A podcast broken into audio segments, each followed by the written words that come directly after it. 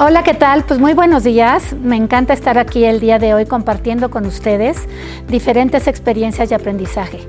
Soy la licenciada Paulina del Castillo Negrete, terapeuta física, licenciada en terapia ocupacional y con la licenciatura en educación preescolar. Llevo más de 30 años trabajando con niños. Tengo a mi cargo hoy Kinder Colores y una clínica de espacio terapéutico integral.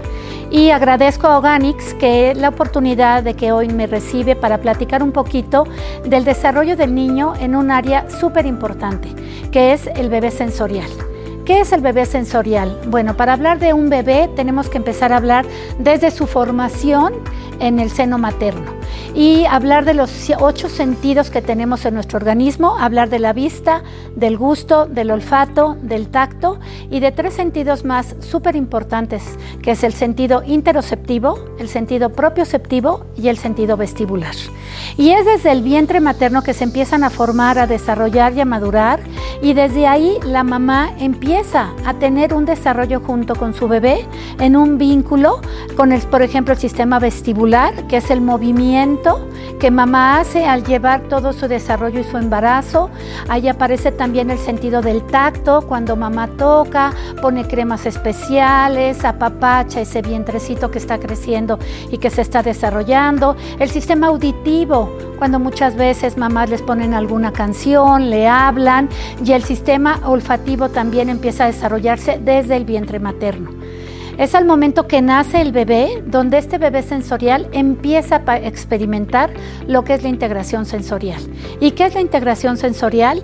Es ver cómo todos estos ocho sentidos del medio ambiente llegan a nuestro sistema nervioso central, se organizan, se procesan y pueden dar una respuesta correcta a las demandas del ambiente. ¿Cuáles son esas respuestas eh, correctas? Las respuestas adaptativas, por ejemplo, al momento de nacer, la necesidad de la madre y del hijo de hacer este acercamiento táctil y este vínculo táctil, que es el primer sentido que se empieza a desarrollar a partir del nacimiento y es donde la piel de mamá y la piel del bebé empieza a marcar el límite de su ser y el bebé empieza a diferenciar.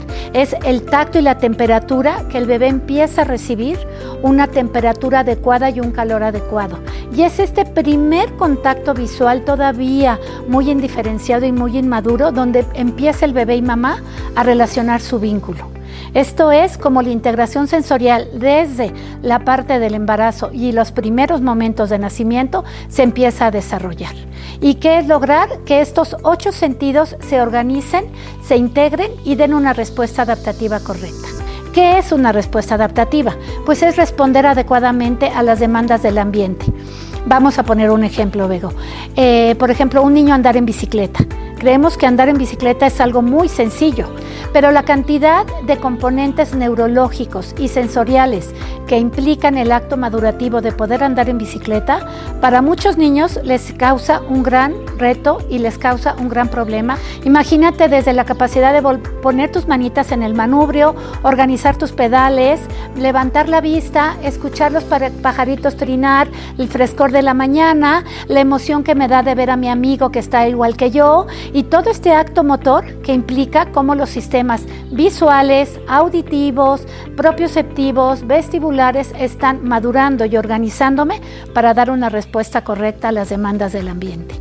Y lo más importante es que desde nacimiento se empiecen a trabajar y se empiecen a estimular estos ocho sentidos. Vienen de los tres a los seis meses, donde el bebé es un explorador. Él quiere estar en contacto con todos los sentidos. Déjenlos y disfruten con ellos este aprendizaje. Dejen que huelan, que toquen, que, que vibren, que vean estos ocho sentidos, cómo llegan a su cuerpo, para llegar ya de los seis a los doce meses, donde el bebé ya es un explorador auténtico y quiere correr, quiere tocar, quiere empezar a tener esta motricidad gruesa y él quiere empezar a responder de una manera llena de vida a las demandas del ambiente. Y por supuesto que nos enfrentamos ya del año y medio a los tres años al bebé autónomo, ¿no? Al bebé que ya es independiente, que ya él quiere hacer todo por él solo y viene aquí el reto de mamá de compartir con él y con su bebé estas experiencias del ambiente. Actualmente el siglo XXI muchas veces no nos deja tener el tiempo de poder compartir con nuestros hijos esta serie de experiencias, de vivencias en integración sensorial. Pero demos una oportunidad porque creo que lo más valioso que podemos dar como padres es tiempo a nuestros hijos. Si les damos tiempo a nuestros hijos, los niveles de alerta para ellos, de recibir los estímulos del medio ambiente, les van a dar una estabilidad emocional. Y como lo han hablado cantidad de compañeras y colegas en diferentes cápsulas aquí con ustedes en Organics, es importantísimo, y más en estos momentos, que nuestros hijos aprendan a regularse emocionalmente y que tengan una estabilidad emocional. Y esta estabilidad emocional se va a lograr si tienen una modulación correcta en los estímulos sensoriales y en cómo el estímulo llega a su cabecita, lo organiza, lo procesa y puede dar una, una respuesta correcta a las demandas del ambiente. Pero ¿qué pasa cuando eso no sucede? ¿Qué pasa cuando nos enfrentamos a que el chiquito por más de que quiere, no puede y es una carga demasiado pesada para él? Él no quiere comportarse de esa manera, él no quiere dar esa respuesta, pero su organización a nivel sistema nervioso central y su situación de madurez no le permite. Entonces hay que tener mucha atención ahí en las tres esferas que se mueve el niño. Las tres esferas son la casa, el ambiente familiar, la escuela, importantísima, y si es necesario el apoyo extra que podrían ser terapeutas, médicos, psicólogos, para tener un trabajo interrelacionado en las tres áreas y poder ayudar al chiquito de una manera integral. Tenemos que hacer un cierre total de estas tres esferas para ayudar a nuestros hijos. ¿Y cuáles son los comportamientos que se empiezan a manifestar cuando hay un desorden sensorial? Pues llegan a nosotros como los niños irritables, los niños berrinchudos, los niños que no miden el peligro, el niño que todo el tiempo empuja, pega, golpea al amigo, pero no por una situación conductual, sino por una situación de un desorden sensorial que le impide poder regularse correctamente. Esta situación nos llega a nosotros, especialistas en integración sensorial y certificadas. En integración sensorial llegan los papás, tenemos que hacer una evaluación de todas las esferas del desarrollo junto con los ocho sentidos y sobre esa evaluación podemos encontrar qué sistemas los tiene de una manera de bajo registro o de alto registro, es decir, hay muchos chiquitos que pueden tener un bajo registro. ¿Qué significa eso? Que no les llega el estímulo al sistema nervioso central correctamente y entonces ellos se convierten en niños buscadores y son los niños intrépidos, los niños que se arriesgan, los niños que no miden el peligro, los niños que se portan un poquito de una manera disruptiva. Y los niños de alto registro, que son los que les llega la sensación diferente y sus comportamientos y sus conductas se hacen diferentes y se convierten en evitadores. Entonces son los niños que tienen miedo, que no se arriesgan, que no quieren salir al patio del recreo, que en un ambiente social o de juego no quieren, por más ganas que tengan de intervenir con los amigos, no se arriesgan. Y cualquiera de esas dos alteraciones nos manifiestan una alteración en la modulación del sistema nervioso y en la modulación sensorial. También tenemos problemas de discriminación. El problema de discriminación es que el niño puede no encontrar correctamente cómo llega el estímulo. Hay muchos niños que no pueden discriminar a nivel táctil, a nivel visual, a nivel auditivo, cantidad de situaciones a las que se enfrentan en el día a día. Por ejemplo, un chiquito dentro de un salón de clase donde tiene que poner más atención a lo que la maestra está diciendo y hablando que a los comentarios de los amigos o a filtrar los sonidos que pasan afuera del salón de clase. Entonces, estas situaciones de discriminación, discriminación olfativa, también empezar a diferenciar olores, sabores, toda la parte de alimentación en el sistema de gusto y olfato, también estar sumamente implicados en disfunciones sensoriales. Y por último, nos vamos a la última situación de una disfunción sensorial, que son las praxis. Las praxis es el niño que no puede lograr una organización a nivel motor adecuada.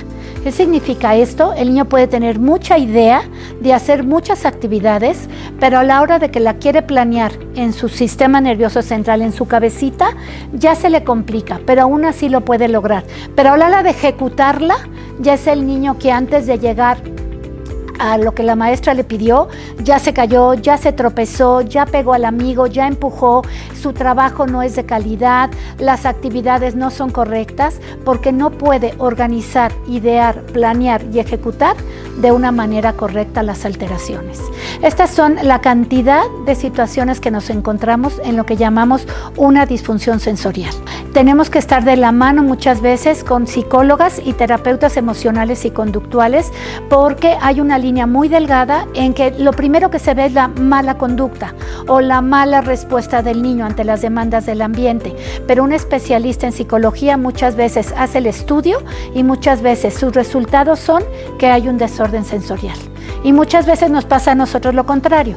Hacemos la evaluación, valoramos al niño en cómo él integra y organiza sus sistemas sensoriales y nos damos cuenta que está bien y que la situación es una situación emocional, muchas veces de trabajo en casa y de manejo de estructuras y límites en la familia, que es lo que nos tienen que ayudar y de la mano ir trabajando juntas. Sí, claro, papás de escuela y especialistas. Así es, no podemos solos, tenemos que estar unidos en el beneficio de los niños. ¿Y qué es ahora el trabajo terapéutico? ¿Cómo trabajamos las terapeutas licenciadas en terapia ocupacional con la certificación en integración sensorial? Pues la terapia de integración sensorial es una terapia a través del juego. El niño no llega a recibir una terapia forzada ni una terapia que queremos que cumplan una serie de objetivos obligatorios de un trabajo intenso en el niño. El niño llega a un espacio terapéutico que tiene hamacas, que tiene subibajas, que tiene rampas, que tiene eh, alberca de pelotas, que tiene escaladoras y a través del juego vamos trabajando los ocho sentidos de manera que actuemos a nivel del sistema nervioso central y vayamos viendo cómo el niño va logrando la respuestas correctas sin sentirse ni presionado ni obligado. La mayoría de los niños que llegan a terapia con nosotras llegan con la autoestima muy baja, llegan sintiéndose muy abajo de lo que los compañeritos, el salón de clase, en la casa, mamá, el ambiente me tienen equiparados. Y tenemos que lograr automáticamente que ese desafío que nosotros les vamos a poner sea un desafío correcto para que ellos puedan ir logrando su seguridad emocional, su estabilidad, su autorregulación y automáticamente sus respuestas para casa y para la escuela se van a empezar a ver de una manera muy significativa. Entonces la mayoría de los papás nos dicen, ay, qué padre, Pau, pues entonces yo lo voy a poner a jugar en la casa con albercas y con subibajas. No, es importante recurrir a un especialista porque la evaluación tiene que ser muy específica de acuerdo a las necesidades y a las respuestas que da tu hijo en los ocho sentidos. Puede haber un mismo niño que sea buscador en ciertos sentidos táctiles, olfativos y evitador en otros sentidos, vestibulares o propioceptivos. Para la teoría de integración sensorial hay cuatro sentidos los más importantes, que es el sentido táctil, el sentido propioceptivo, el sentido vestibular y el sentido visual. Esos cuatro sentidos, por supuesto, junto con los otros cuatro, pero son los básicos para hacer un trabajo correcto en integración sensorial. Entonces tienen que estar el trabajo y la evaluación muy bien manejada porque cada niño tiene componentes diferentes. Hay niños que les puedes ayudar a activar su nivel de alerta y hay otros niños que tienes que ayudarlos a bajar su nivel de alerta para lograr esta estabilidad emocional y esta autorregulación que va de la mano junto con las conductas y los manejos conductuales que tienen los niños. Pues estamos a sus órdenes, lo que necesiten. Yo creo que aprovechar todos los productos de Organics para aprovechar a través de ahí, trabajar con el sistema táctil, olfativo de sus hijos es valiosísimo. Son productos que tienen elementos naturales y que nos ayudan a aprovechar el tacto a través de un masajito, los olores a través del el trabajo delicioso de los sabores de lavanda y otros componentes que pone Organics. Y por ejemplo, todo el sistema táctil con el Sana Sana en algún momento de caída, de dolor, de empezar a trabajar con nuestros hijos, siento que es algo muy valioso y que se aprovecha y se trabaja con este tipo de productos que son ahorita necesarios para la situación actual que estamos viviendo con nuestros hijos y con los niños. Muchísimas gracias Begoña por esta cápsula, estamos a sus órdenes. Y lo que necesiten nos encuentran en kindercolores.com hotmail.com o espacio terapéutico integral sur arroba gmail.com. Buenísimo. Gracias. Muchas gracias. Encantada.